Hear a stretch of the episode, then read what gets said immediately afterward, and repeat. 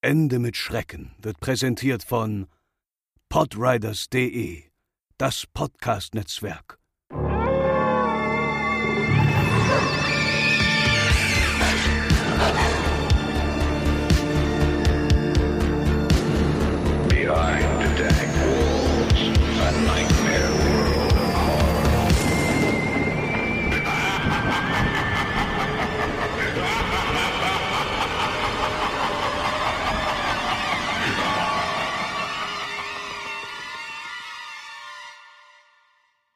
Herzlich willkommen zur neuen Ausgabe von Ende mit Schrecken, eurem Lieblingspodcast rund um die Themen Urban Legends und Creepy Pasta.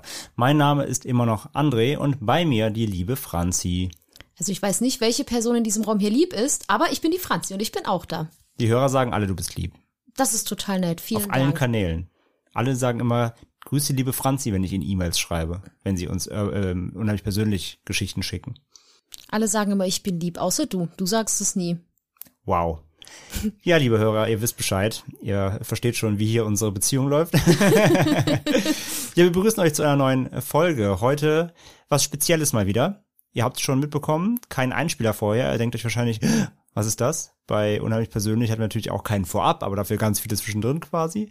Also was ist hier los? Ja, wir nehmen euch heute nochmal mit auf eine Reise nach Japan. Findige Hörer, Stammhörer, erinnern sich vielleicht noch, ist schon eine graue Vorzeit her, an die Folge 19.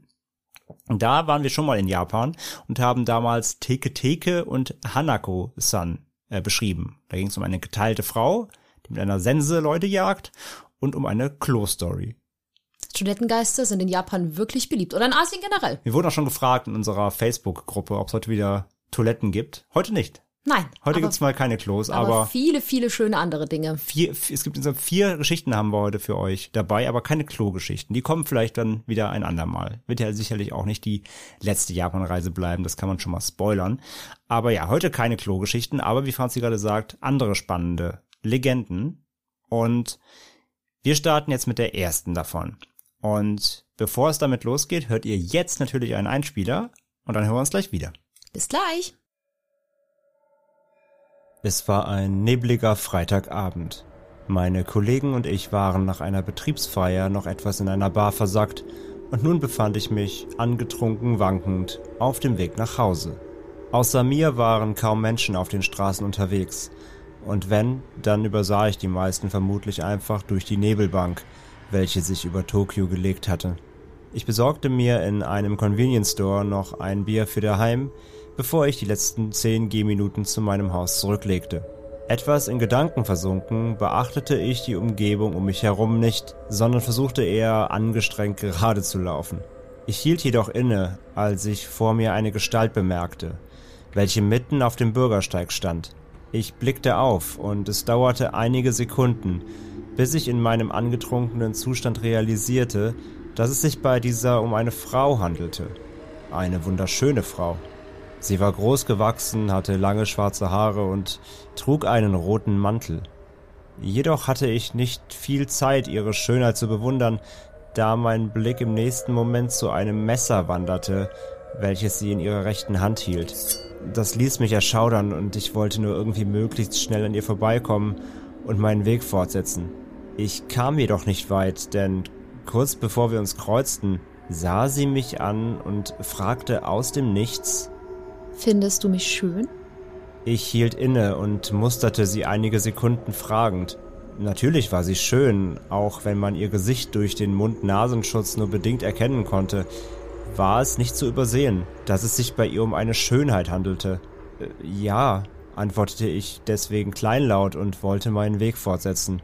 Jedoch erstarrte ich, als die Frau ihre Gesichtsmaske abnahm und sich ihr von Ohr zu Ohr aufgeschlitzter Mund offenbarte. Ich wankte erschrocken zurück und stolperte, und ich fiel auf den Boden, wo ich rückwärts vor der Gestalt wegkrabbelte. Diese schritt mir langsam entgegen und sah mich eindringlich an, Findest du mich immer noch schön? fragte sie monoton.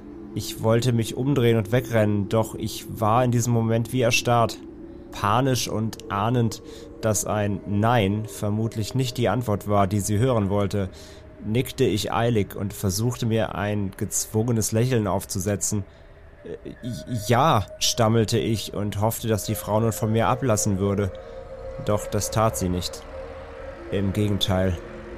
Das nächste, was ich spürte, war ein schrecklicher Schmerz, als das Messer der Frau meinen Mund aufschlitzte.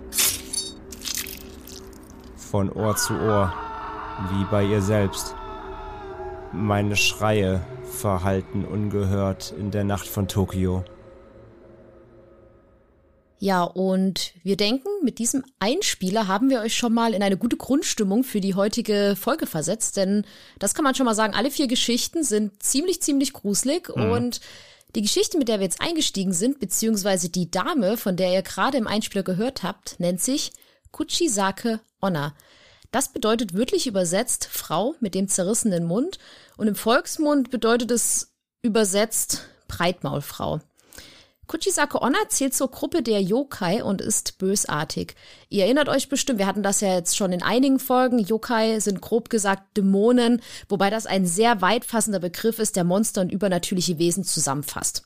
Es gibt viele Überlieferungen von Kuchisake Onna, jedoch ist sie überwiegend im Bereich der modernen urbanen Legenden bekannt.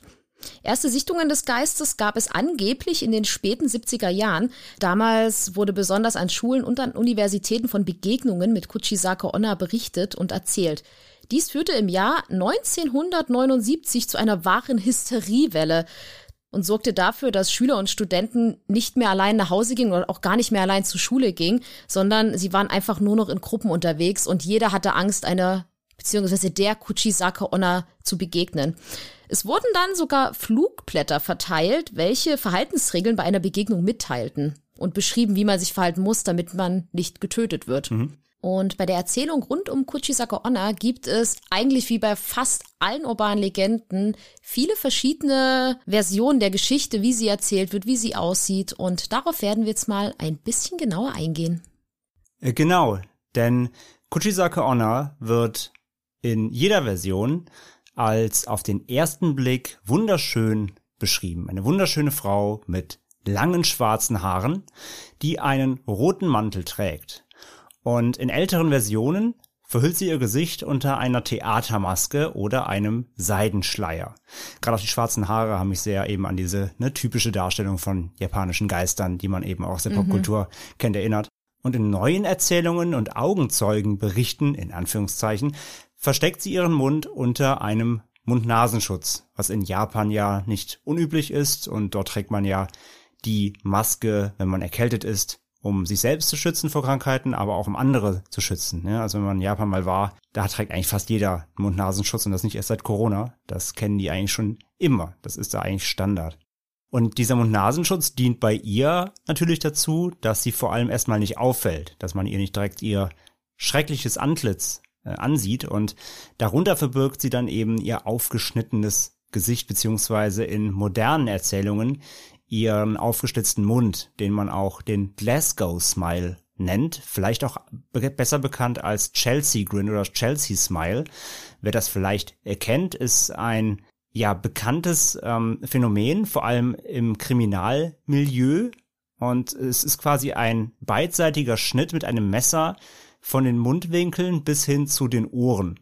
Und warum diese Verstümmelungen den Namen der schottischen Stadt Glasgow tragen, ist unklar, das weiß man nicht.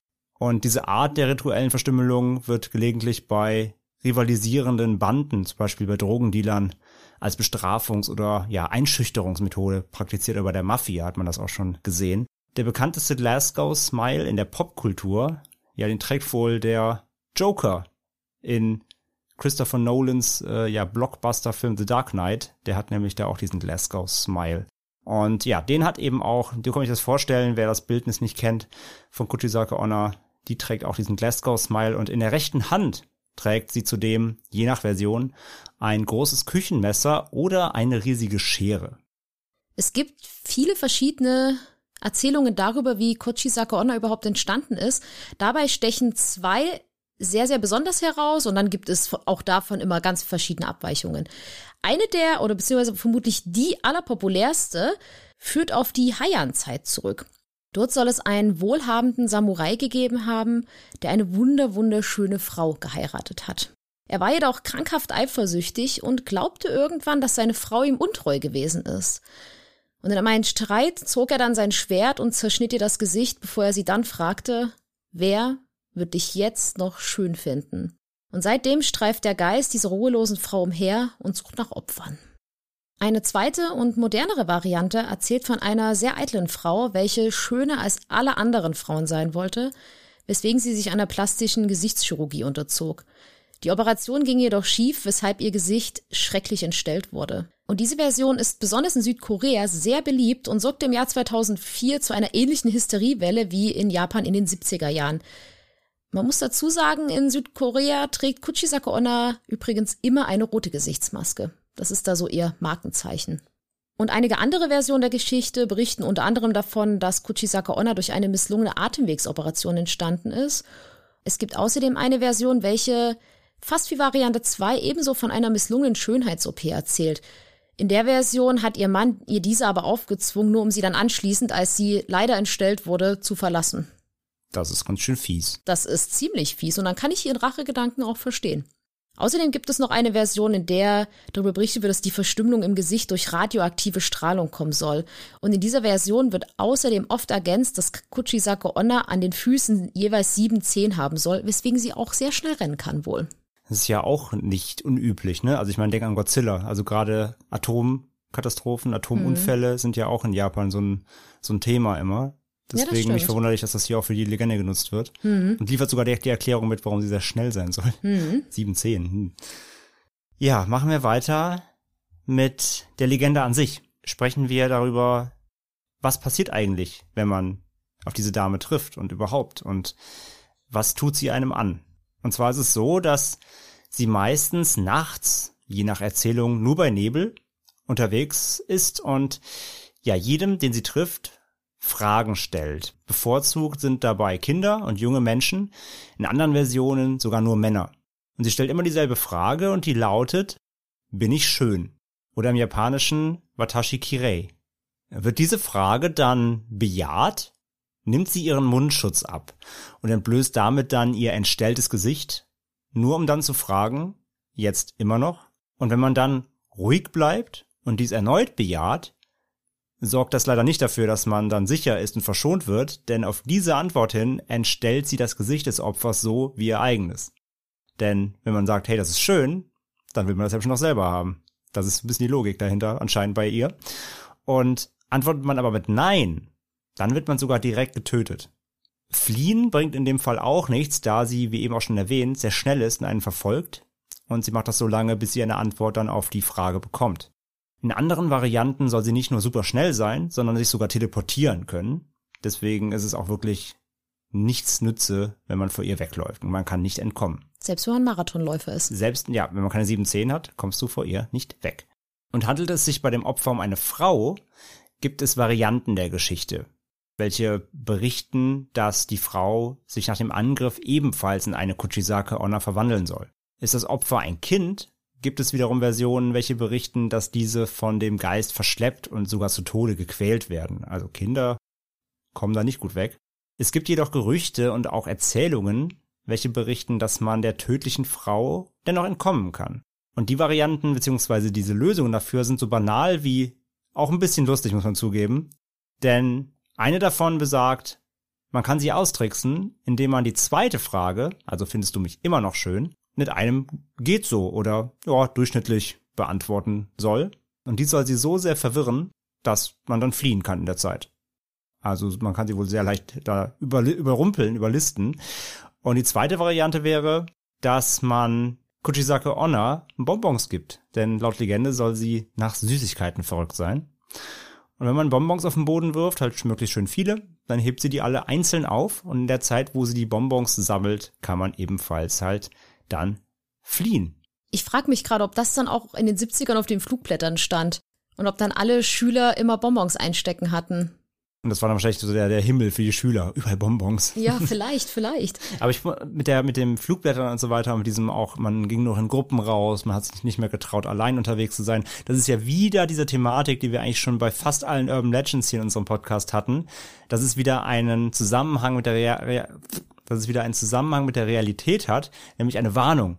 ne, geh nicht alleine raus, sei zusammen unterwegs. Sei nicht nachts unterwegs, Sei nicht nachts vor allem alleine. unterwegs. Ja. Ne? Es ist wieder ein, im Grunde ist es eine Lehre. Es ist ein, eine Warnung für, gerade für jüngere Menschen, ähm, die nachher ja helfen kann im Endeffekt. Also es ist ja wieder diese, diese Warnebene, die wir sehr, sehr oft schon jetzt bei den urbanen Legenden ja auch gesehen haben. Und gerade auch bei Teke Teke war es ja genauso gewesen, wenn ich mich ganz dunkel Ja. dran erinnere. Da war das ja auch dieses, geh bloß nicht nachts raus, halte dich nicht bei Bahnschienen auf, weil sie da, Genau, glaub weil sie ich, ja gewisse Orte hatte, wo sie auftaucht. Genau, genau.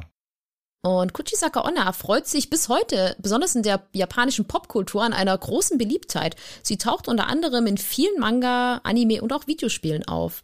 2007 erschien dann auch eine Realverfilmung namens Carved, The Slave-Mouthed Woman von Koji Shiraishi, der unter anderem auch die Filme Noroi the Curse, Sadako vs. Kayako sowie den Torture-Splatter-Film Grotesk gedreht hat.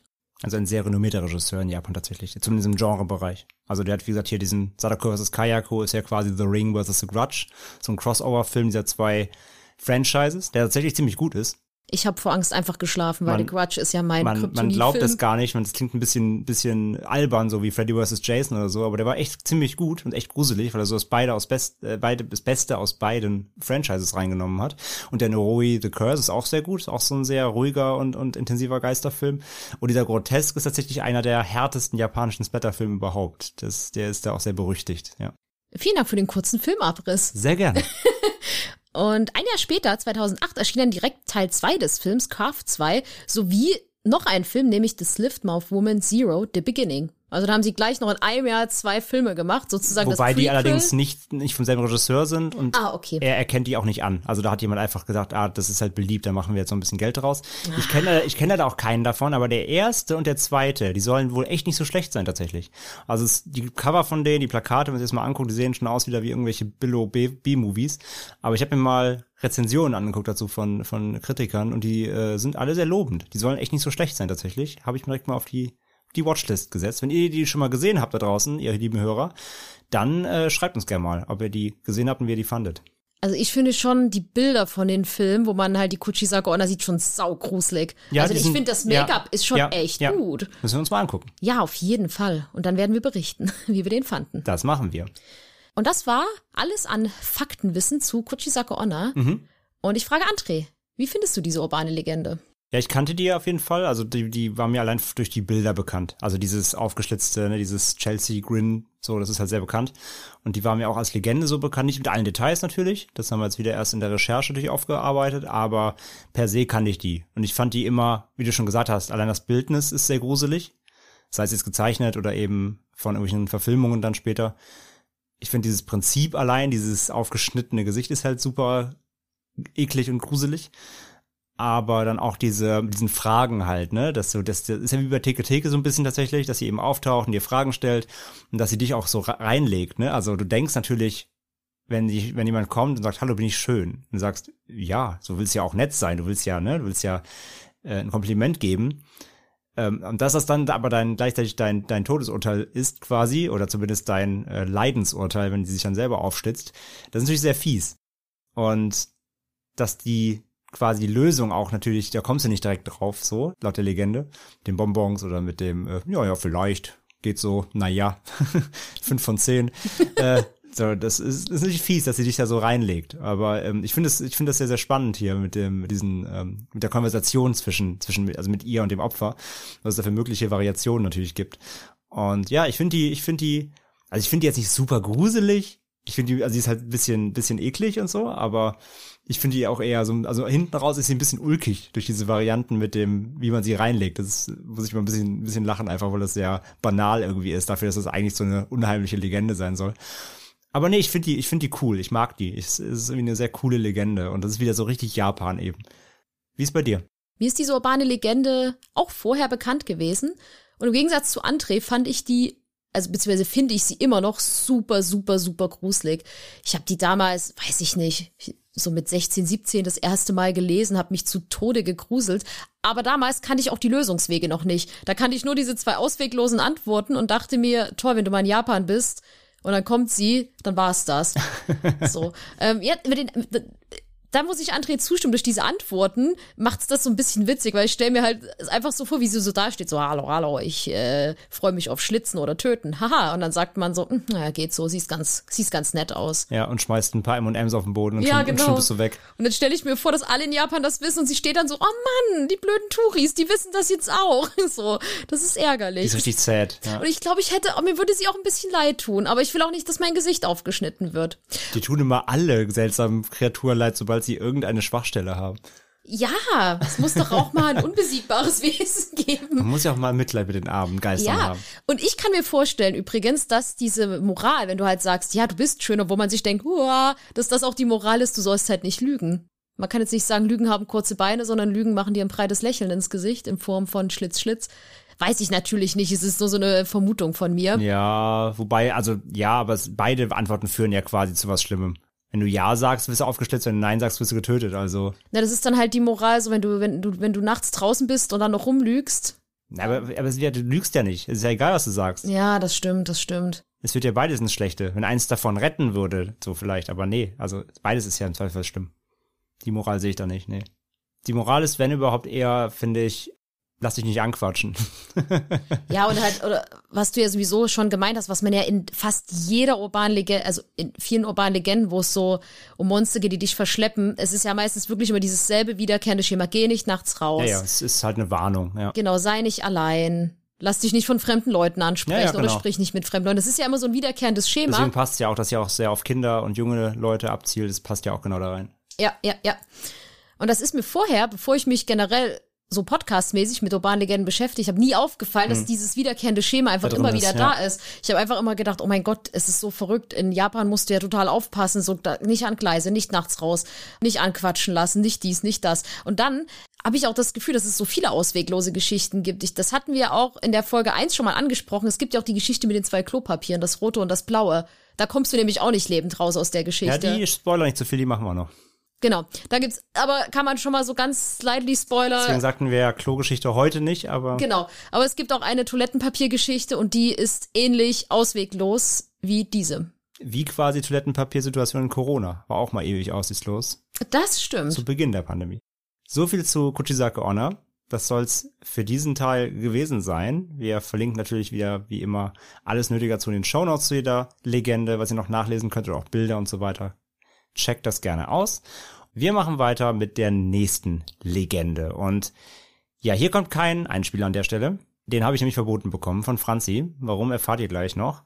Jedenfalls sprechen wir jetzt und auch hier wieder findige Hörer kennen es noch aus der letzten Folge, denn da hatten wir eine unheimlich persönliche Einsendung, die damit zu tun hatte, von einem Hörer, der ein Bildnis zu dieser Legende in einer Höhle in Malaysia gesehen hat. Oder dachte, er hat sie gesehen. Und die Rede ist von Tominos Hell oder Tominos Hölle.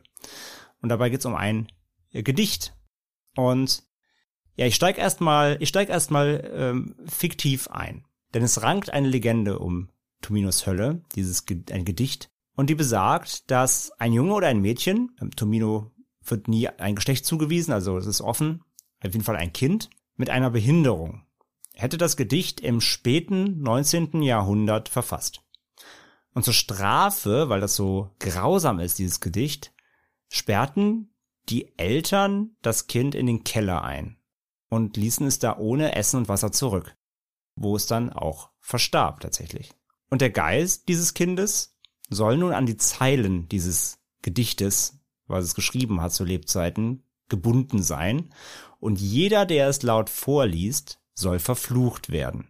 Und ja, die Wut, die Trauer und die Hoffnungslosigkeit dieses Kindes, ähm, welches halt in einer sehr grausamen und, und äh, unbarmherzigen Familie groß wurde, groß wurde und dort auch gepeinigt eben wurde. Man sieht ja daran, dass die Eltern da das Kind sogar im Keller sterben lassen haben für, für ein Gedicht.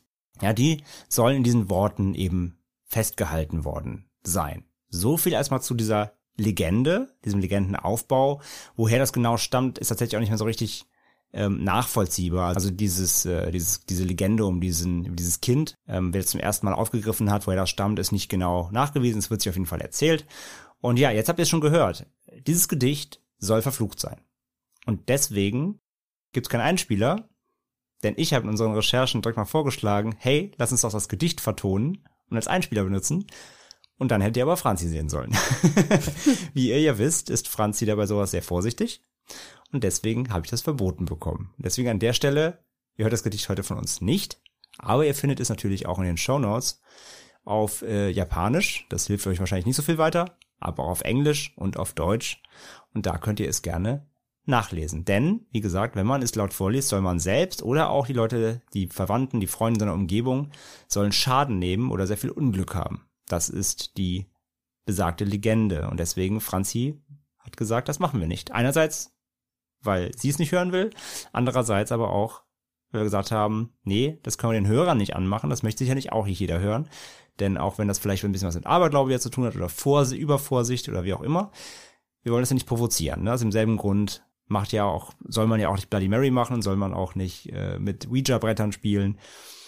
So, deswegen, wir wollen das euch, euch das ja nicht auferlegen, dass ihr das hören müsst. Das heißt, wenn ihr das Gedicht lesen möchtet, dann macht das im stillen Kämmerlein. Aber wir werden das eben nicht vertonen an der Stelle, deswegen. Ich kann sagen, wir hatten eine ziemlich hitzige Diskussion deswegen. Aber ich habe gesagt, ich bin auch zu 50 Prozent Chefin dieses Podcasts und wenn ich sage nein, dann heißt es nein. Das ist völlig richtig, natürlich. Wir haben hier äh, absolute Demokratie und Franz hat gesagt nein, Veto. Dann haben wir gesagt, okay, alles gut, lassen wir. Wie gesagt, ihr habt, ja, Franz hat ja auch einen Punkt, äh, nicht jeder Hörer oder jede Hörerin möchte das ja vielleicht auch dann hören. Gibt ja genug, die da vorsichtig sind. Völlig in Ordnung. Deswegen, wir werden euch über das Gedicht und jetzt weitere jetzt berichten, aber wie gesagt, nachlesen, wie das Gedicht lautet, das müsst ihr bitte einmal selbst, wie gesagt, findet ihr alles in den Show Notes. Wir machen weiter im Kontext, denn jetzt kommen wir in die Realität.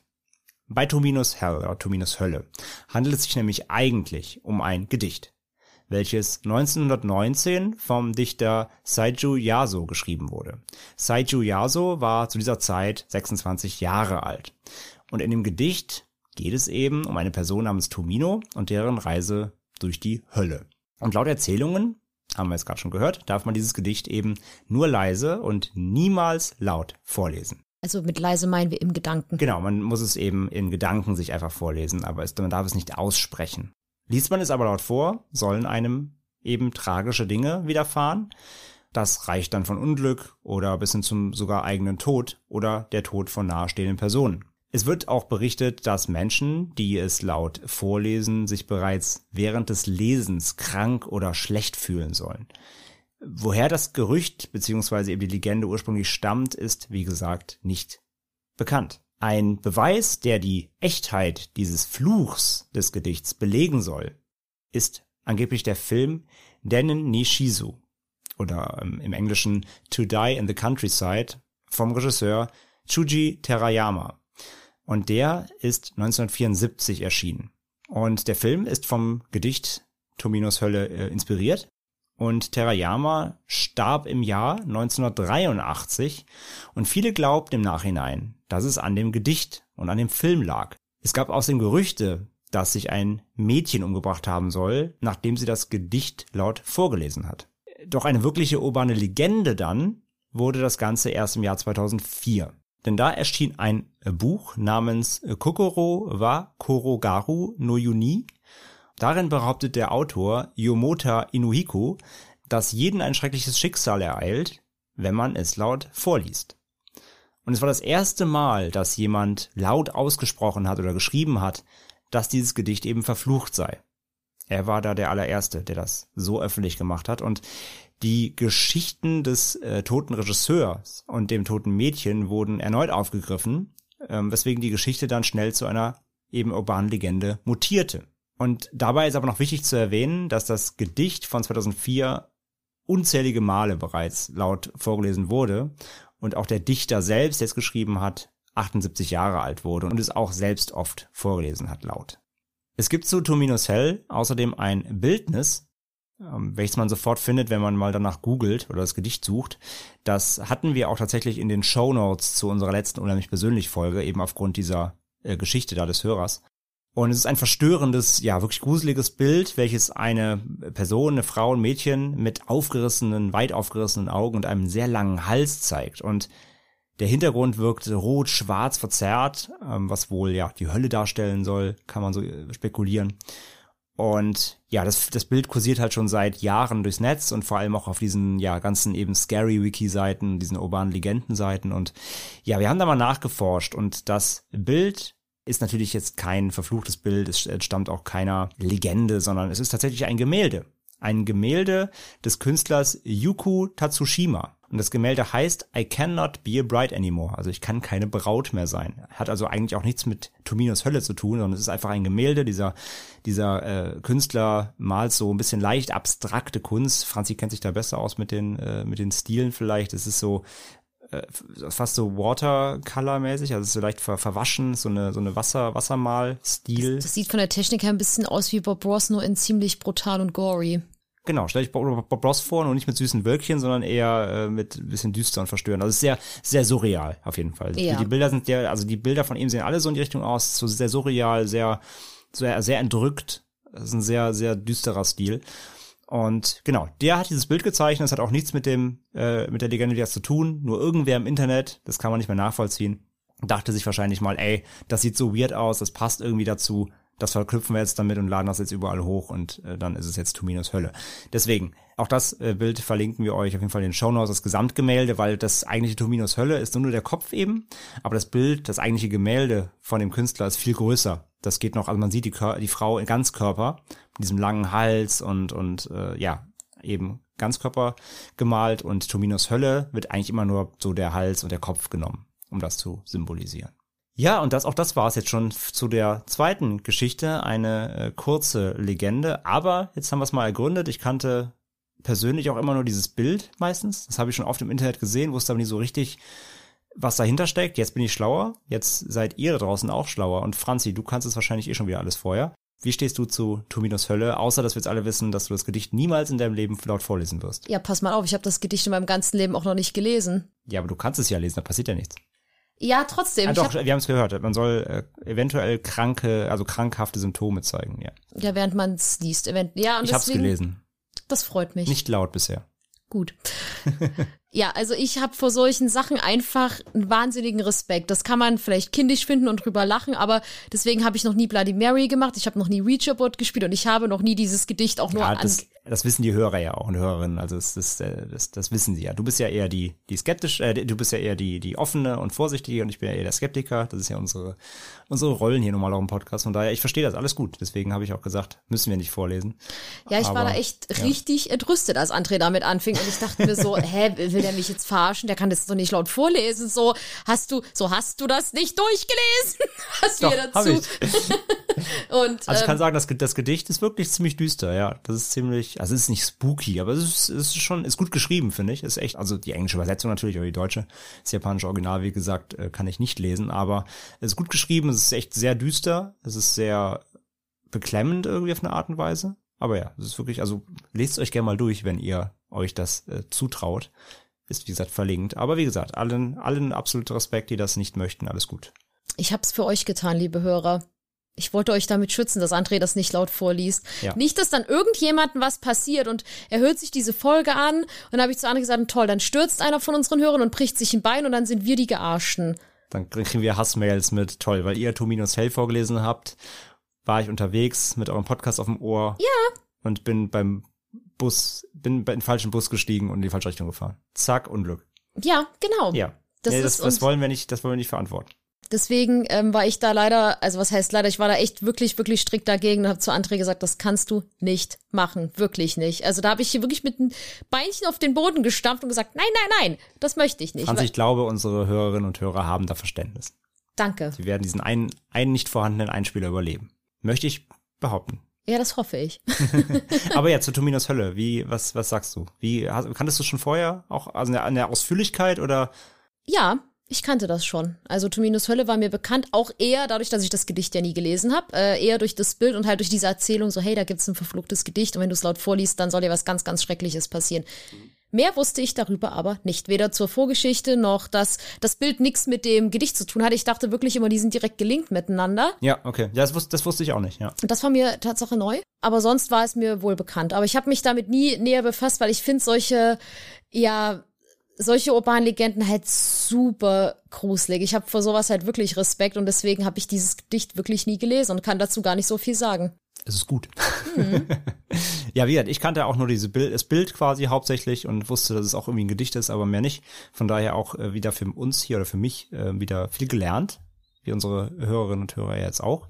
Und ja, ich finde es auf jeden Fall auch, es ist irgendwie zusammen mit dieser ähm, Ursprung Ursprungserzählung, die ja eigentlich auch anscheinend ja wirklich komplett herbeigeführt ist. Und es hat ja auch mit dem Original Dichter nichts zu tun, ne? also diesem Mädchen und diesem im Keller eingesperrt und so. Das gibt dem Ganzen natürlich nochmal so ein bisschen mehr Würze und, und Düsternis, die da eigentlich gar nicht drin. Aber das Ganze zusammen macht es schon irgendwie sehr, sehr unheimlich, finde ich auch. Ja, ist eine, ist eine, ist eine sehr spannende Legende auf jeden Fall. Ich würde gerne mal wissen, wenn man so ein Autor mal fragt, der so ein Gedicht schreibt und am Ende kommt dann irgendwann raus, so, hey, dein, alle glauben, dein Gedicht ist verflucht. Ich würde manchmal gern wissen, was die Autoren dann denken, ob die sich halt fragen, so, hä, sag mal, sind die Leute was ist los mit den Leuten? Warum glauben die denn, dass mein Gedicht verflucht ist? Sowas würde mich immer sehr interessieren. Ja, ist die Frage, ne? Also er wurde ja 78, wurde, ich habe jetzt nicht gesehen. 1919 wurde es geschrieben. Genau, geschrieben, aber er wurde 78 Jahre alt, aber wir haben jetzt nicht das Todesdatum von ihm. Das heißt, man weiß nicht, wie alt er geworden ist jetzt äh, oder wann er gestorben ist. Und die Frage ist halt, ob er schon mitbekommen hat zur Lebzeiten, ob das Gesicht sich so verselbstständigt, aber wahrscheinlich ja nicht. Nee, glaube ich auch nicht. Ja. Ja, spannend. Ja, aber das hast vollkommen recht. Ja, die denken wahrscheinlich auch so, hä, es labert ihr. ja, vermutlich, vermutlich. Ja, aber spannend, ja. Ja, dann äh, kommen wir auch schon zur nächsten Legende. Mit Einspieler. Und da, genau, da hören wir jetzt uns mit Einspieler wieder an und dann hören wir uns danach gleich wieder. Ich saß an diesem Abend allein in meinem Zimmer und surfte gelangweilt im Internet. Meine Familie war übers Wochenende zur Verwandtschaft gefahren, um einen Geburtstag zu feiern. Ich hatte jedoch keine Lust auf diesen spannenden Ausflug und blieb unter dem Vorwand, das Haus zu hüten, allein zurück. Dummerweise hatte keiner meiner Freunde Zeit und mein Plan, Party zu machen, war dahin. So blieb nur ich, mein Rechner und endlos viele langweilige Internetseiten zurück. Ich denke, jeder kennt das. Wenn man etwas Spannendes sucht, findet man nichts. Seufzend blickte ich auf die Uhr und erkannte, dass es zwei Uhr in der Nacht war. Vielleicht sollte ich einfach schlafen gehen und hoffen, dass der morgige Tag mir Aufregung bringen würde. Ich wollte gerade meinen Browser schließen, als plötzlich ein kleines Pop-up-Fenster aufploppte. Genervt verdrehte ich die Augen. Wozu hatte ich eigentlich einen verdammten Adblocker installiert? Ich drückte kurzerhand auf das X, stellte jedoch verwundert fest, dass sich das Fenster nicht schließen ließ. Ich drückte noch einige Male und stoppte erst, als eine Computerstimme begann zu sprechen, was dafür sorgte, dass ich vor Schreck fast von meinem Stuhl fiel. Magst? drang die elektronisch verzerrte Stimme an mein Ohr. Ich sammelte mich und betrachtete das Fenster genauer. Eigentlich erkannte man nur ein knallrotes Bild, auf welchem das eben gesprochene Wort angezeigt wurde. Außerdem war ein kleines pixeliges Messer in der Mitte zu erkennen. Ich verdrehte die Augen, konnte jedoch nicht verhindern, dass ich mich deutlich unwohl fühlte. Ich wartete ab und es dauerte nicht lange, bis die Stimme weitersprach. Magst du? sagte sie diesmal und ein weiteres Wort erschien auf dem roten Untergrund. Magst du? konnte ich nun auch lesen. Ich wusste nicht warum, doch Panik stieg in mir auf. Irgendetwas stimmte nicht. Ich klickte erneut auf den Schließen-Knopf, doch nichts passierte. Ich probierte irgendwann aus, das Fenster über den Taskmanager zu schließen, doch es brachte nichts. Selbst mein scheiß PC ließ sich nicht abschalten. Ich wurde immer panischer, weswegen ich nur am Rand mitbekam, wie die Stimme immer weiter sprach und sich das Pop-up mit weiteren Buchstaben füllte. Irgendwann erkannte ich, dass ich keine Chance hatte, dieses verdammte Fenster zu schließen. Etwas kraftlos lehnte ich mich in meinem Stuhl zurück und musterte das Pop-up erneut.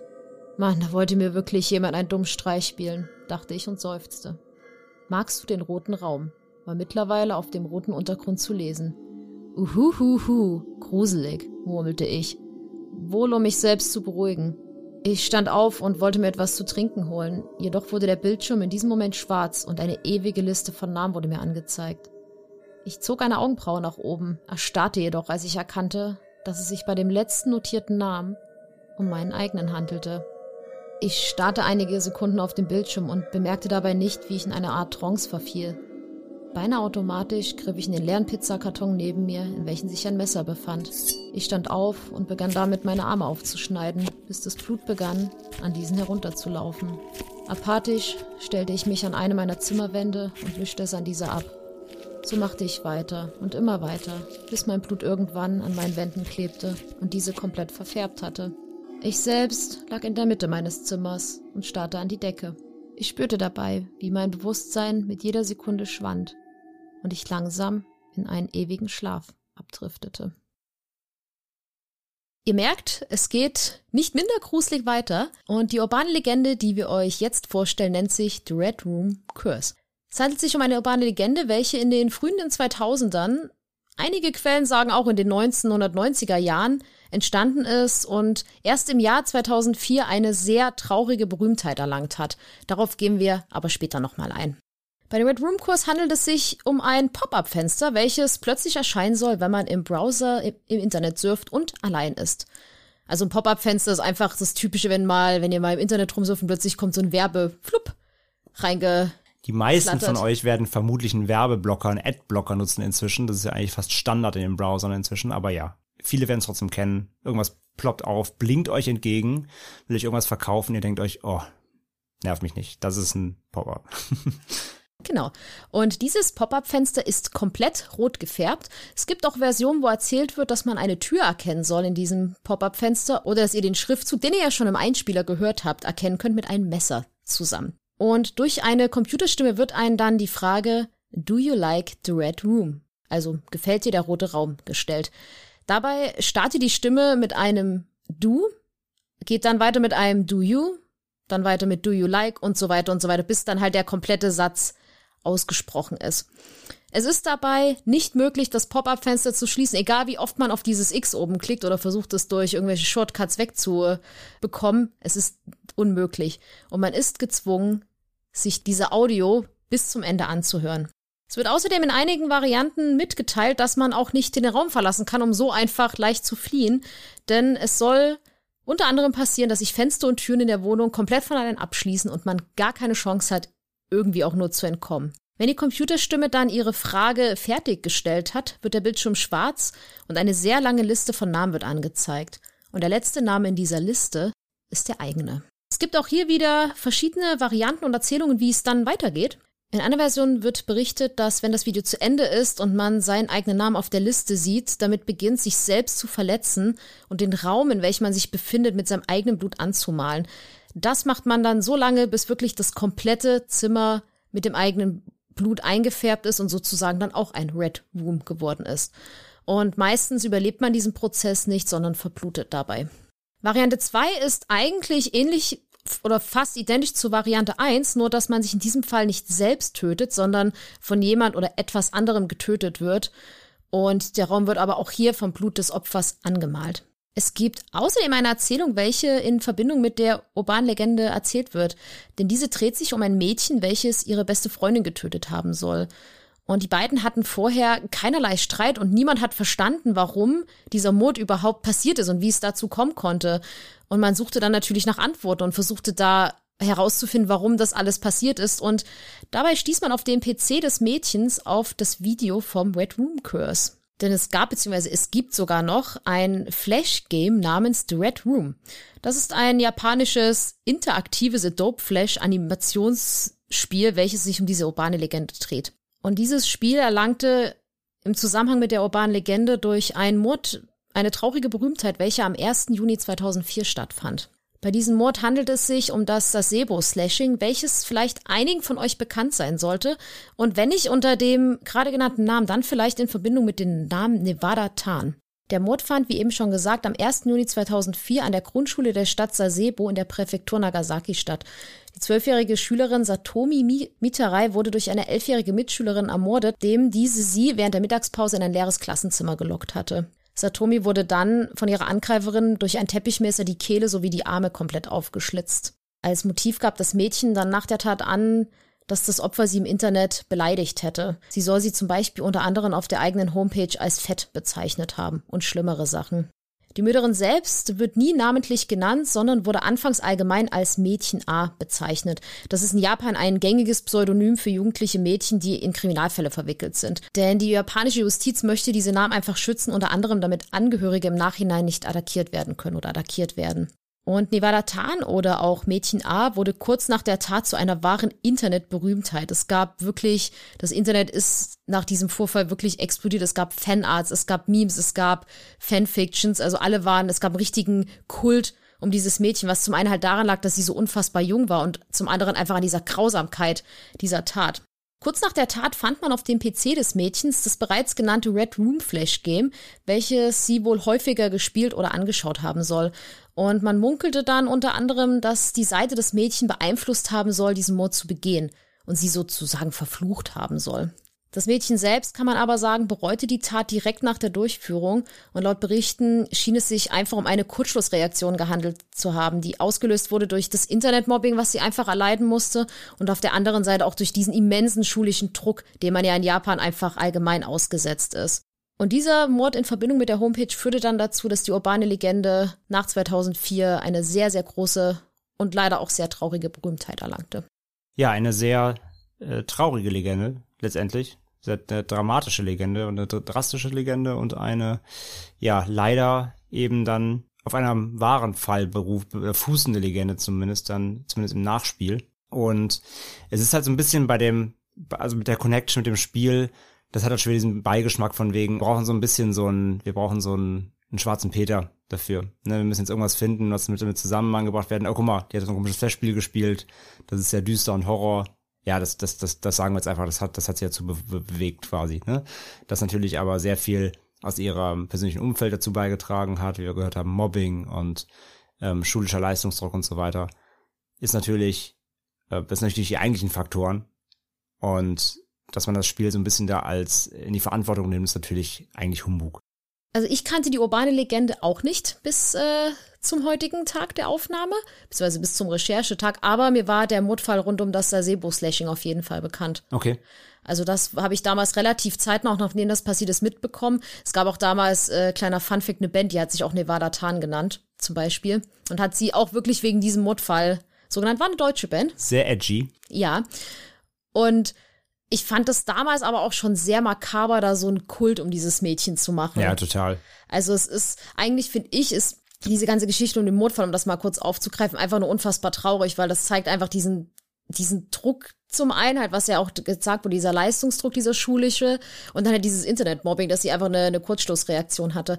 Also wir haben diesen Fall jetzt wirklich nur ganz kurz angerissen. Man kann sich da im Internet ein bisschen mehr zu belesen. Da gibt's dann auch, da, da wird das natürlich alles genauer aufgedröselt, aber wir sind ja kein True Crime Podcast. Aber es ist sehr interessant, falls ihr euch dafür interessiert, sich da mal reinzulesen. Also was heißt interessant? Es ist einfach traurig, muss man sagen. Aber ich, ich wusste halt nicht, dass dieser Fall mit dieser urbanen Legende in Verbindung steht. Also als ich das gelesen habe, dachte ich mir, Sasebo-Slashing, Moment mal, das ist doch diese Nevada-Tan-Geschichte und war dann wirklich überrascht, dass die so miteinander gelingt sind und dass halt diese urbane Legende wirklich so eine richtige Berühmtheit bekommen hat oder so einen Hype bekommen hat, nachdem dieses Ganze passiert ist.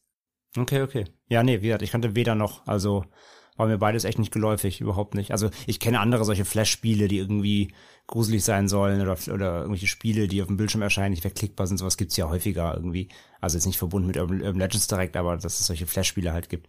Mhm. Aber das kann ich jetzt nicht tatsächlich, nee. Ja, es gab da auch äh, ganz kurz angerissen, weil du das ja auch meinst, so dieses typische, oh, ein Videospiel hat, ein, hat mal wieder dafür gesorgt, dass jemand durchdreht. Ja. Da gab's in Japan wirklich eine äh, Debatte. Es gibt nämlich eine Theorie namens Game Brain Theory. Ich werde das jetzt nicht so mega laut auf, also mega genau aufdröseln, aber es geht ganz kurz gesagt darum, dass sich das Gehirn durch zu viel Videospiele verändert und dass man dann halt zu also gewalttätige Tendenzen bekommt. Also eigentlich kurz gesagt, Killerspiele sorgen dafür, dass Leute zu Killern werden. Und diese Theorie ist aber sehr umstritten und wurde auch widerlegt. Und man hat aber versucht, diese Theorie in diesem Mordfall anzuwenden und hat gesagt, ja, guckt mal, die hat ja dieses Flash-Game gespielt. Deswegen hat sich ihr Gehirn so verändert und deswegen ist sie zur Mörderin geworden. Das wurde dann aber auch direkt widerlegt. Ja, das ist ja eine sehr leidliche Debatte. Ich meine, du sagst gerade schon das, das, böse, das böse Wort Killerspiele. Ja. Und also es wurde ja auch durch die Politik in Deutschland ja auch geprägt, mhm. weil sie auch versucht haben, in den 2000er Jahren ja eben Videospiele für diverse ähm, Amokläufe und Co. verantwortlich zu machen. Was eben auch alles längst widerlegt ist. Es gibt genug Studien mittlerweile, die belegen, dass auch äh, Actionspiele oder Spiele, die Gewalt beinhalten, äh, keine Gewalt beim Menschen fördert, wenn sie nicht vorher tendenziell sowieso schon vorhanden war, die, die, der, der Drang dazu. Von daher, äh, ja, finde ich immer so ein bisschen, das heißt, ein bisschen, finde ich schwierig immer natürlich, oder ist, ist natürlich absolut unkorrekt, dass man dann so ein, immer so ein, so, sich so eine, man will sich ein bisschen leicht machen, will man nicht, ne? Man sucht einfach mhm. ein, man sucht dafür einfach einen Grund, ah, guck mal, Spiel, nehmen wir das. Ist halt immer leichter, als sich mit der Psyche oder sonst äh, der Umwelt von Menschen zu beschäftigen. Man kann, wenn man es einfach auf etwas anderes schieben kann, natürlich. Ja, also ich kann sagen, ich habe mich heute viel durch den Fall nochmal durchgelesen, als ich geguckt habe. Und ich hatte zwischendurch, also es wird halt auch, da gibt es so viele Geschichten, was da halt passiert ist im Nachhinein. Und ich hatte wirklich ein bisschen Tränen in den Augen. So, ich meine, es ist eine super schreckliche Tat gewesen, aber und halt auch von so, so kleinen Kindern einfach, aber auch, dass du halt direkt danach, wenn du da so diese Berichte liest, dass dieses Mädchen auch relativ schnell realisiert hat, was sie da eigentlich getan hat. Und ich will diese Tat auch gar nicht gutheißen, um Gottes Willen. Ich will jetzt nicht sagen, ja, es war eine Kurzschlussreaktion, das darf man jetzt nicht so sehen, aber es ist halt wirklich grausam. Und Side-Info noch, man, wir hatten ja gerade erzählt, dass die japanische Justiz ja eigentlich diese Namen schützt, aber der Name von dem Mädchen ist auch bekannt gegeben worden. Der wurde aus Versehen in irgendeinem TV-Programm gedroppt und dann kannten sie doch alle die Namen. Mhm. Und ich habe ihn auch den Klarnamen wirklich im Internet gefunden. Es war sehr, sehr über fünf Ecken, aber ich war richtig erschrocken, als ich, als ich dann gedacht habe, okay.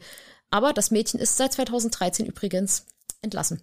Weiß man, also muss sie trotzdem noch irgendwie Therapie oder irgendwas anderes? Das habe ich nicht, äh, das habe ich jetzt nicht nachgelesen. Ich habe okay. nur einen Bericht gelesen, dass sie wohl 2013 komplett entlassen wurde. Ob sie danach noch mal, also ich kann mir schon vorstellen, dass sie wahrscheinlich jetzt nicht frei frei ist, sondern bestimmt trotzdem eine Einrichtung, also eine psychiatrische Einrichtung äh, vielleicht besuchen muss. Aber das habe ich jetzt nicht gelesen. Okay, okay. War jetzt aber auch keine super offizielle Seite, kann auch sein, aber dass das jetzt Quatsch ist. Aber ähm, das habe ich auf einer Quelle auf jeden Fall gefunden. Okay.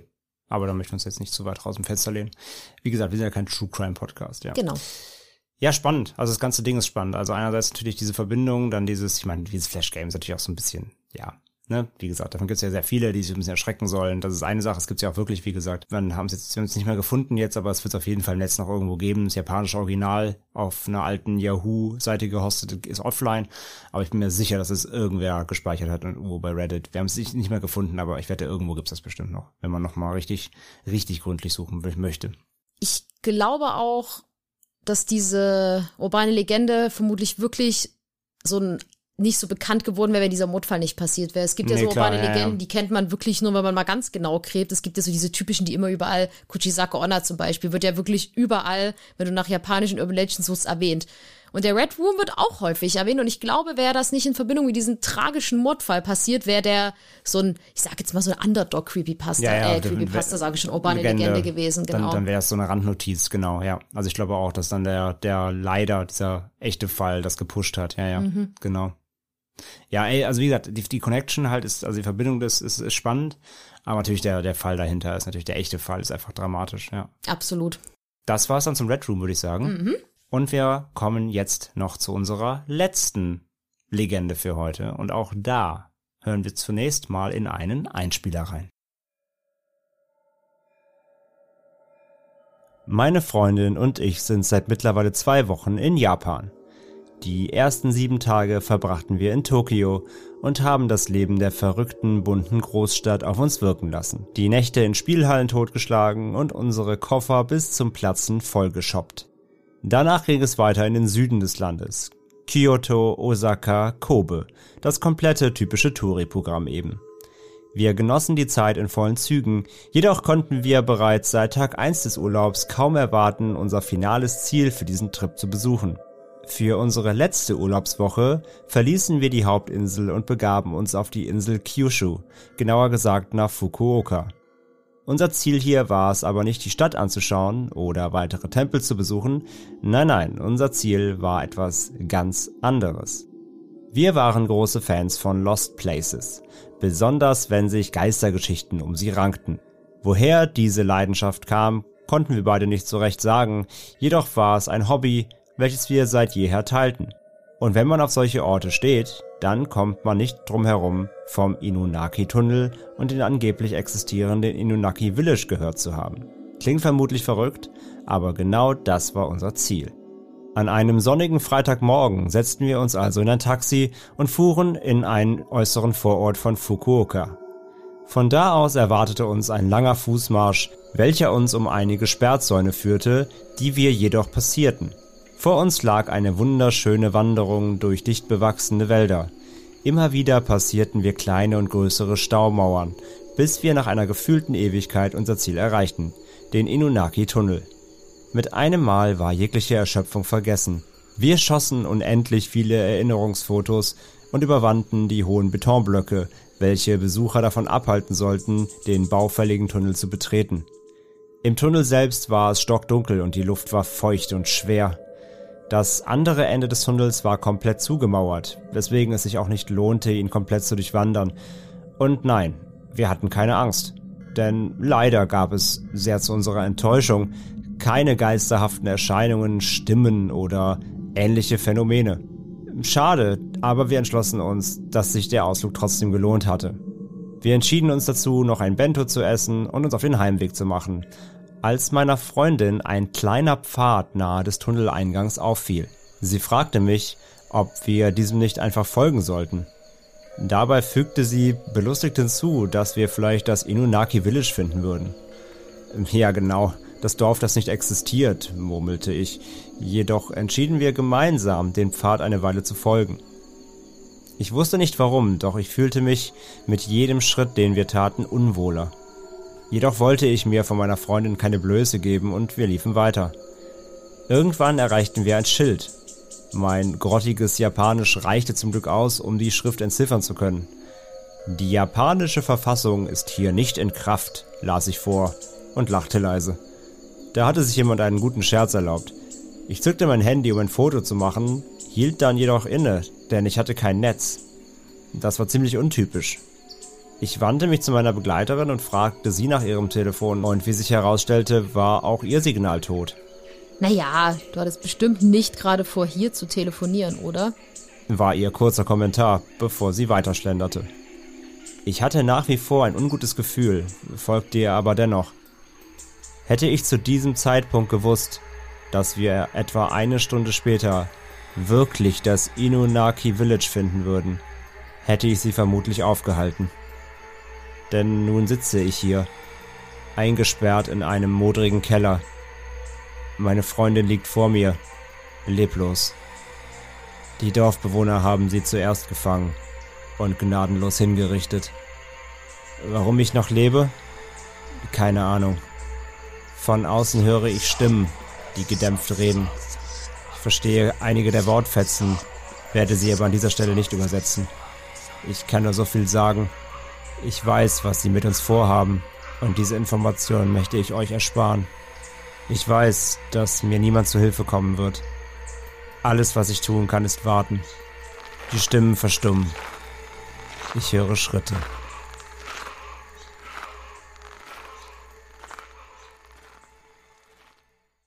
Ja, damit zurück.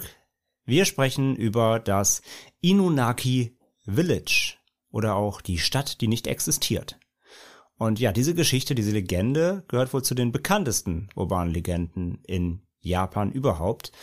Und einigen wird vielleicht der Inunaki-Tunnel ein Begriff sein, welcher zu einem der Top 3 heimgesuchtesten Orten in Japan zählen soll, da dort unzählige Geister spuken sollen und andere, ja, seltsame Dinge vor sich gehen. Und dieser befindet sich in der Präfektur Fukuoka und ist ein beliebtes Reiseziel ja, bei Geisterjägern und YouTubern, die sich ja eben umschauen wollen und hoffen auf Geister zu sichten. Und der Tunnel selbst ist mittlerweile allerdings von beiden Seiten verbarrikadiert, man kann also nicht mehr rein. Und die Gegend um den Tunnel ist ebenfalls ein Sperrgebiet. Unter anderem ist die Gegend ein beliebter Ort nämlich für Suizide, ähnlich ein bisschen auch vielleicht dem Aokigahara-Wald, der auch sehr bekannt ist. Und ähm, ja, es kommt halt häufig auch zu Unfällen durch Schaulustige und so weiter. Also es ist auf jeden Fall ein Ort, der ja sicherlich überwacht wird und eben gesperrt ist eigentlich für die Öffentlichkeit. Nichtsdestotrotz verirren sich immer wieder Leute natürlich dahin. Und ja, bei Inunaki selbst handelt es sich um eine komplette Region, welche nach dem Inunaki-Berg benannt wurde, äh, was so viel wie Heulen des Hundes bedeutet. Und bei diesem Dorf, um welches sich in der Legende dreht, soll es sich um einen Ort handeln, welcher auf keiner Karte verzeichnet ist und nur sehr schwer zu finden sein soll. Er hat ein bisschen an so so Inseln, weißt du, so Piratengeschichten, ja, wir suchen Schatzinseln, die ist auf ja, keiner so Karte und die mhm. findet man nur, wenn man weiß, wo sie ist, so. Und dieser soll bereits in der Edo-Zeit existiert haben und ja, seit dieser Zeit komplett isoliert sein. Laut einigen Erzählungen soll sich in dem Dorf eine schlimme, ansteckende Seuche verbreitet haben. Und deswegen hat die japanische Regierung es aus allen Karten entfernen lassen und damit auch die Bewohner von der Außenwelt abgeschnitten und sie quasi ihrem Schicksal überlassen. Und das Dorf soll laut der Legende heute sogar noch existieren. Und man erreicht es über einen kleinen Pfad angeblich, welcher hinter dem eben genannten Inunaki-Tunnel zu finden ist. Und er ist nur sehr schwer sichtbar, weswegen viele ihn einfach übersehen. Und findet man ihn aber doch und folgt dem Weg, gelangt man irgendwann an ein Schild, auf dem die japanische Verfassung ist hier nicht in Kraft steht. Also quasi eine, ein gesetzloser Ort. Und man sagt sich, dass man, wenn man dann auch weitergeht, nie wieder lebend gesehen werden soll. Denn die Einwohner der Stadt sollen Fremden gegenüber feindselig sein und jeden sogar töten, der das Dorf betritt oder sich nur in der Nähe davon aufhält. Und bei ihnen soll es sich wohl auch um Kannibalen handeln angeblich. Die Umgebung und das Dorf selbst sollen mit vielen Fallen versehen sein, sodass ein Erreichen auch beinahe unmöglich ist. Klingt ein bisschen wie bei Wrong Turn irgendwie. Ich dachte, ich hab's in dem Moment gerade gedacht, ne? Klingt Ja. ein bisschen wie bei Wrong Turn, so im Wald mit Fallen und, und Kannibalen. Das, äh, ja. Und außerdem soll das Dorf eine schwer überwindbare Mauer um sich rumgezogen haben. Äh, die Telefone in der Gegend funktionieren übrigens auch nicht, weswegen es unmöglich ist, Hilfe zu rufen. Und in den 30er Jahren soll wohl einer der Dorfbewohner sogar Amok gelaufen sein und soll dabei fast alle Dorfbewohner getötet haben.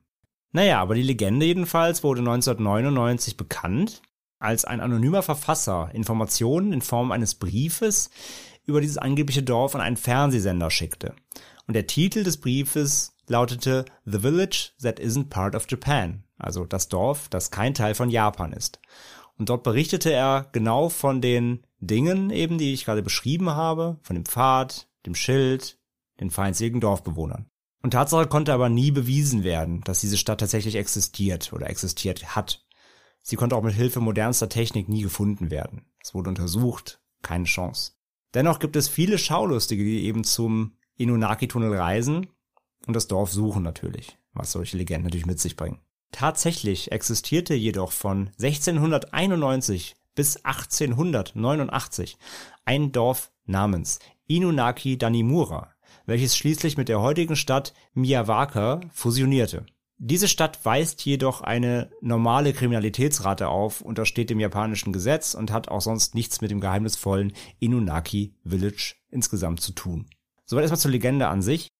Ich mag solche Geschichten über solche angeblich existierende Orte, ne? so, keine Ahnung, fast wie Atlantis oder die Goldene Stadt oder was auch immer. Ja, das ist spannend, ne? Ja, finde ich, finde ich, finde ich irgendwie cool. Und äh, ja, wie gesagt, äh, sie dichten ihr ja wirklich alles an. Also da fehlt ja nicht mehr viel. Da ist ja alles drin. Kannibalen, Seuchen, Amokläufe. Also es ist ja, was ist das für ein Ort? Das ist ja Wahnsinn. Aber es gab, das vermutet man, dass diese Amoklauf-Geschichte davon inspiriert wurde. Es gab in Japan wirklich mal einen jungen Mann, der durch sein Dorf gerannt ist und 30 Leute umgebracht hat und anschließend sich selbst.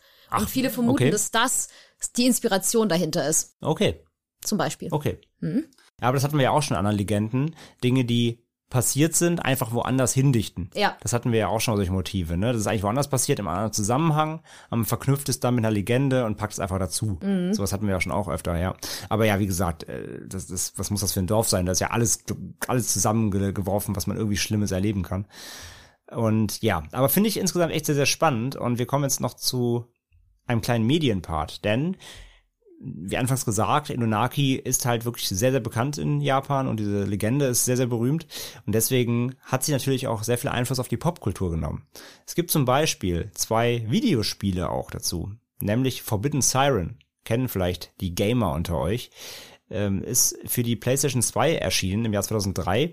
Gibt auch zwei Teile, der nächste kam 2006 raus und ist von dem Team, was auch die Silent Hill Spiele gemacht hat. Sind sehr spannende Horror-Games, sehr gruselig, unheimlich, wo man sich in Form eines, ich glaube, Mädchens, wenn ich ganz vertue, auf jeden Fall eine Figur durch das Dorf bewegt und man hat die Gabe, äh, quasi sich in die Köpfe dieser Dorfbewohner, die halt sehr dämonisch dargestellt werden in dem Spiel, äh, zu versetzen und kann quasi wie so eine Überwachungskamera durch die Augen der Dämonen sehen. Das heißt, du, du kannst ihre Laufwege dadurch abpassen, dass du sich, dass du siehst, was sie sehen. Verrückt. Also du musst halt gucken, wie sie laufen und dann da, da, dadurch musst du dann quasi durchs Dorf schleichen und Rätsel lösen und Dinge finden und so weiter. Ja, und deine einzige Hilfe ist eben, dass du sehen kannst, was sie sehen. Und somit kannst du immer gucken, was hat zum Beispiel jetzt dieser Dämon im Blick, damit du da eben nicht lange gehst oder irgendwie in sein, Blick, in sein Blickfeld gerätst. Denn wenn sie dich einmal, einmal sehen, bist du halt tot. Also dann wischen sie, wischen sie dich halt auf jeden Fall. Ja. Krass. Sehr, sehr, sehr, sehr unheimlich, sehr, sehr gruselige Spiele. Kann ich nur empfehlen für alle Horrorspielliebhaber. Ja. Äh, ist auf jeden Fall auch basierend auf diesem Inunaki äh, Village. Ähm, zudem äh, gibt es auch ein Spiel für den PC, für Steam. Ähm, das nennt sich Inunaki Tunnel oder Tunnel. Ähm, Chillers Art ist ein Indie-Game, kann man sagen. Ja. Und ja, ein sehr günstiges Spiel, was ja so ein bisschen Found-Footage-mäßig ist, also so Blair Witch-Stil, ja, um es mal plump auszudrücken. Und da läuft man eben durch den Inunaki-Tunnel. Man, man muss dazu sagen, äh, das Studio heißt Chillers Art, was das macht. Und die machen halt wirklich so ganz so. günstige Horror-Games für so zwei, drei Euro. Die sind ganz, ganz günstig. Aber super, also die haben so ihren eigenen Charme. Die haben halt immer so ein bisschen diesen, diesen, ja, halt Found-Footage-Stil. Dann kannst du da richtig so Flimmern einstellen. Und meistens sind die halt super kurz, meistens gehen die keine Stunde, aber die machen echt Spaß. Da gibt's auch ein Spiel, wo du einen Tankstellenwärter spielst und da die Tankstelle schrubben musst, und dann passiert was Gruseliges oder du bist Convenience Store Mitarbeiter. Also die machen halt so. Ich merke, du kennst die Spiele alle. Ja. Du hast die alle gespielt. nee, ich habe Let's Plays davon geguckt. Aber da gibt's auch Inonaki-Tunnel und äh, das ist auch, sah ziemlich gruselig aus. Und die sind halt wirklich spottenbillig. Also, wenn ihr da mal ein bisschen Lust auf witzigen Grusel habt, könnt ihr das mal machen. Könnt ihr euch mal kaufen. Hört auf Franzi. Oder guckt Let's Plays, wenn ihr auch zu viel Angst selber zu spielen habt. Und dann, noch ganz aktuell quasi, gibt es einen Film. Der heißt Howling Village und ist aus dem Jahr 2019 vom Regisseur Takashi Shimizu. Und bei Asia-Fans klingelt vielleicht jetzt schon was bei dem Namen, denn das ist der Regisseur, der unter anderem die Juon-Filme gemacht hat, The Grudge, also die Originalen aus Japan. Und ja, der Film ist wieder noch relativ frisch raus, gibt's auch noch nicht in Deutschland. Ich bin schon auf der Suche nach dem, weil ich den gerne unbedingt sehen möchte. Der soll nämlich gar nicht so schlecht sein. Die hat Franzi auch einen Trailer geguckt. Sieht ganz gut aus. Mhm. Hat auf einer IMDb eine Durchschnittswertung aktuell von 4,8 von 10. Es ist nicht gerade so berauschend, es ist eben so Durchschnitt, aber ja, ich glaube, den haben nicht so, noch nicht so viele Leute gesehen, möchte ich mal behaupten. Ähm, bin ich mal gespannt. Den möchte ich gerne mir angucken. Trailer verlinken wir euch auf jeden Fall mal. Mhm. Und zudem gibt es auch noch einen Reisebericht. Nicht von dem Dorf, aber von diesem Tunnel. Weil man, wie gesagt, den, da kann man ja hingehen. Zwar nicht ganz illegal, aber es geht. Und zwar hat den der Nino Taku gebracht. Kennen vielleicht einige. So ein Anime-Influencer, war früher bei der GameStar. Redakteur Nino Kerl. Äh, der hat auf seinem Blog ninotaku.de ähm, hat er einen Reisebericht zum Inunaki-Tunnel online. Und der ist wirklich gut. Auch den Link verlinken wir euch.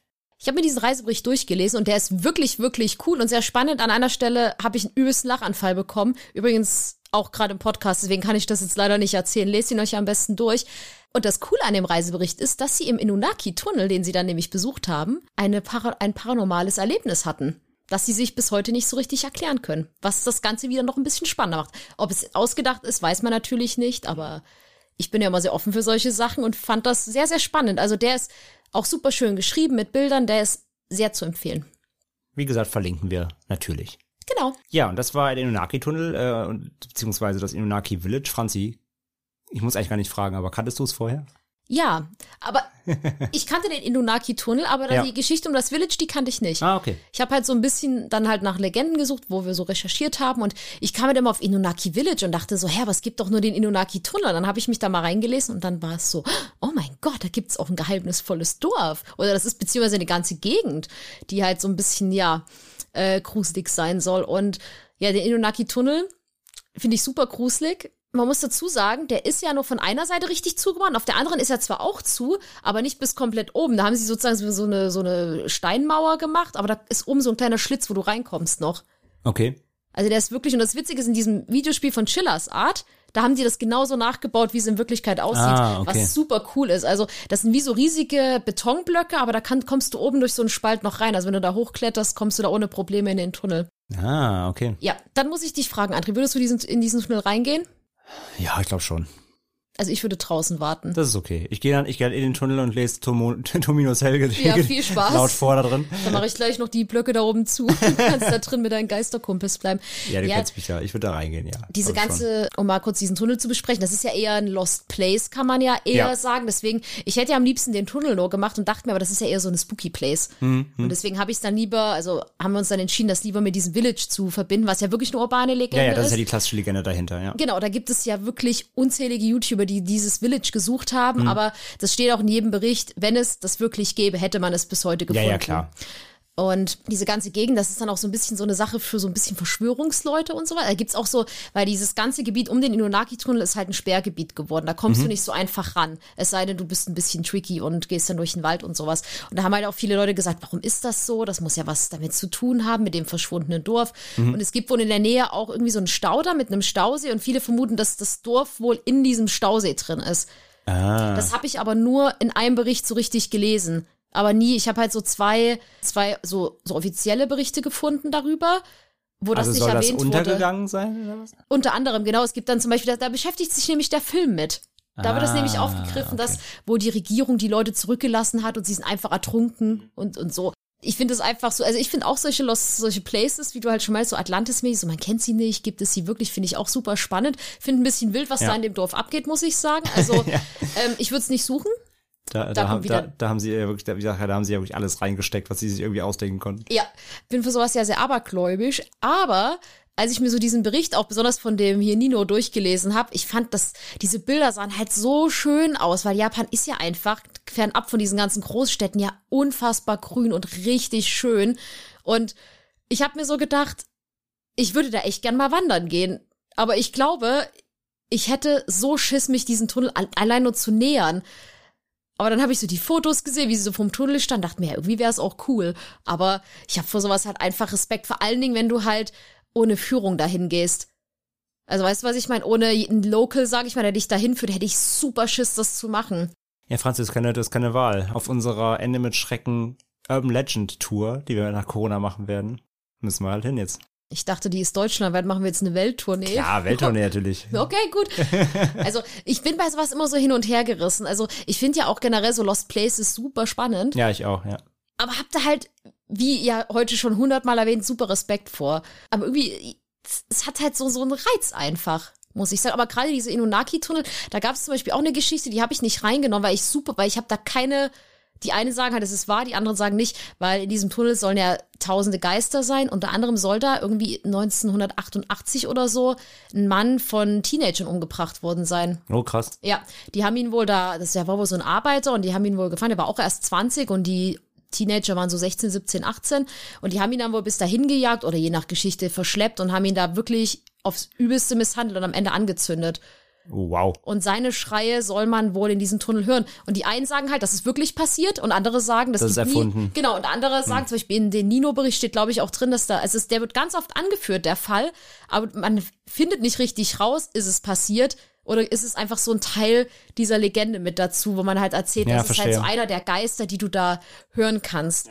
Und Aber basiert auf keinem echten Fall eigentlich. Genau. Hm. Also da habe ich halt nichts gefunden, irgendwie, wo ich jetzt sagen konnte, es ist definitiv ein Fake oder es ist definitiv echt. Verstehe. Deswegen, ähm, ja, ist aber so diese ganze Geschichte oder ich finde es halt auch interessant, dass die Leute halt sagen, ja, warum? Und manche sagen auch so, wollte man Leute aus dem Tunnel fernhalten oder wollte man verhindern, dass man, also mit der Zumauerung, dass etwas aus dem Tunnel nach außen dringt, genau. Ah, Oder halt, dass viele spekulieren, warum ist das Gebiet Sperrgebiet? Da wollen sie doch was verstecken und wer weiß. Aber letzten Endes haben sie es einfach gemacht, weil halt so viele Touristen in die Gegend gehen, weil da halt viele Unfälle passiert sind auch. Genau, das haben wir gehört. Ja. Und zum einen halt auch wegen ähm, ja dieser ganzen traurigen Geschichte mit den Suiziden. Dass sie da einfach sagen, da soll niemand hin. Ja, spannend, spannend. Wie gesagt, es ist ja, das ist das Problem halt, das ist in Anführungszeichen ein Problem. Bei so einer Legende einfach, das haben wir ja schon oft gehört, auch heute wieder, dass solche Dinge einfach so zum Selbstläufer werden, dass du irgendwann gar nicht mehr weißt, so, was ist davon jetzt echt, was nicht. Da musst du halt echt graben, beziehungsweise, ja, irgendwann verschmilzt schon so weit, dass, dass man sich wirklich eben fragen muss, was davon ist noch echt und was ist wirklich erdacht, ne? Ja, das stimmt, das stimmt. Und ich glaube, man merkt das ja gerade bei diesem Village, da kam ja gefühlt, das ist ja wirklich eine Anhäufung von Geschichten, was da mit Fallen und Mauer und Kannibalen und also ich habe dann auch viel, viel schlimmere Sachen gelesen, die ich da nicht aufbringen wollte, was aber so richtig das Klischee ist von wilde Menschen sind halt in der Welt zurückgeblieben, sind kein Teil der Gesellschaft und flippen da halt völlig aus und jeder, der es betritt, ist einfach verloren. Finde ich spannend. Ich würde nicht nach dem Dorf suchen, aber es ist halt eine urbane Legende, die, wo man halt sagen kann, okay, würde es, würde man es mit der heutigen Technik suchen, würde man es finden, wenn es das wirklich gäbe. Haben sie ja gemacht. Das stimmt, das stimmt. Es ist halt so super interessant, weil bei dem Nino finden sie ja irgendwie so ein kleines Dörfchen, wo sie irgendwie niemanden gesehen Wahrscheinlich haben. falsch abgebogen. Ja, wer weiß, wer Standen weiß. wahrscheinlich bei Oma Hilde im Garten irgendwo. Ja, aber es ist halt so witzig, weil sie schreiben halt, dass sie da auch so ein bisschen, so ein bisschen Schiss bekommen hat und dachten, okay, das ist ein bisschen gruselig. Also ich kann mir das vorstellen, dass es halt generell so in der ganzen, ja, in diesen ganzen ländlichen Gegenden von Japan, also wenn da so, es gibt ja auch überall so Orte, die einfach völlig verlassen sind, weil da einfach niemand mehr lebt und das hat, allein sowas hat ja schon so ein gruseliges Ding an sich. Und ich glaube halt auch gerade dieser Tunnel, der ist ja auch mitten im Wald. Das war ja früher einfach so ein ja, Tunnel zwischen zwei Städten, glaube ich, den sie dann halt irgendwann, ja, der war irgendwann brach, weil brauchte man nicht. Und der ist wohl auch einsturzgefährdet, weswegen Ah, sie okay. unter anderem wohl auch zugemauert haben. Gott, wenn da mal, wenn der mal zusammenbricht, ich glaube, dann sind Horrorfans richtig heartbroken. Dann gibt's keine, keine YouTube-Videos mehr vom Inunaki-Tunnel. Das stimmt. Ich würde gern mal, was mich super interessieren würde, ist, ob da irgendjemand so ein Schild wirklich hingestellt hat. Also von wegen hier gibt's keine Gesetze mehr und so. Ja, bestimmt, genau, das genau. steht bestimmt irgendwo. Bin ich mir auch ziemlich sicher, einfach nur um die Leute zu veräppeln, so ein bisschen. Hundertprozentig wie beim äh, Brieselanger Licht mit den, wir gehen in meinen Wald und leuchten Taschenlampen. Ja, genau, genau. Kann ich mir auch vorstellen, dass da sowas bestimmt irgendwo Ja, klar. steht. Kann ich mir auch gut It's a ausmalen. prank. Ja, genau, genau so. Ja, und damit sind wir am Ende unserer Episode. Das war's für heute. Das war Japan Nummer zwei. Wir hoffen, diese exquisite Auswahl an Geschichten und Legenden hat euch gefallen. Ja, wie gesagt, es wird nicht der letzte Ausflug bleiben. Wie wir schon jetzt mehrfach gesagt haben, Japan oder wie ihr gemerkt habt, Japan ist einfach sehr, sehr, sehr, sehr dankbar, wenn es um Legenden geht. Die haben einfach so unfassbar viele. Das heißt, wir werden auf jeden Fall sicherlich in der Zukunft wieder nach Japan schauen. Das waren heute wieder vier Legenden. Und wir hoffen, es hat euch wieder mal gefallen. Lasst uns gerne Feedback da auf allen Kanälen, Social Media, E-Mail, post.endemitschrecken.de. Ihr kennt die Adresse. Wenn ihr Feedback habt, wenn ihr Fragen habt, wenn ihr Anregungen habt, wenn ihr irgendwas wissen möchtet, was wir hier nicht erwähnt haben, sagt uns Bescheid. Und ihr wisst auch Bescheid, wenn ihr das hier, was wir hier machen, cool findet, dann könnt ihr uns, wenn ihr möchtet, unterstützen. Dazu geht ihr auf unsere Webseite endemitschrecken.de, klickt in Menü auf den Reiter unterstützen und da findet ihr alle Infos, wie ihr das tun könnt. Das würde uns sehr freuen. Ansonsten freut es uns aber auch natürlich weiterhin, wenn ihr uns einfach hört, uns weiterempfehlt, erzählt allen, die ihr kennt von diesem Podcast und bleibt dabei, denn in der nächsten Folge wird es auch wieder spannend bei uns mit weiteren gruseligen Themen. Und bis dahin wünschen wir euch eine gute Zeit, bleibt gesund und habt lieber ein Ende mit Schrecken als Schrecken ohne Ende. Und habt immer ein paar Bonbons in der Tasche. Denn ihr wisst nie, wann sie euch besuchen kommen. Genau. Macht's gut. Tschüss.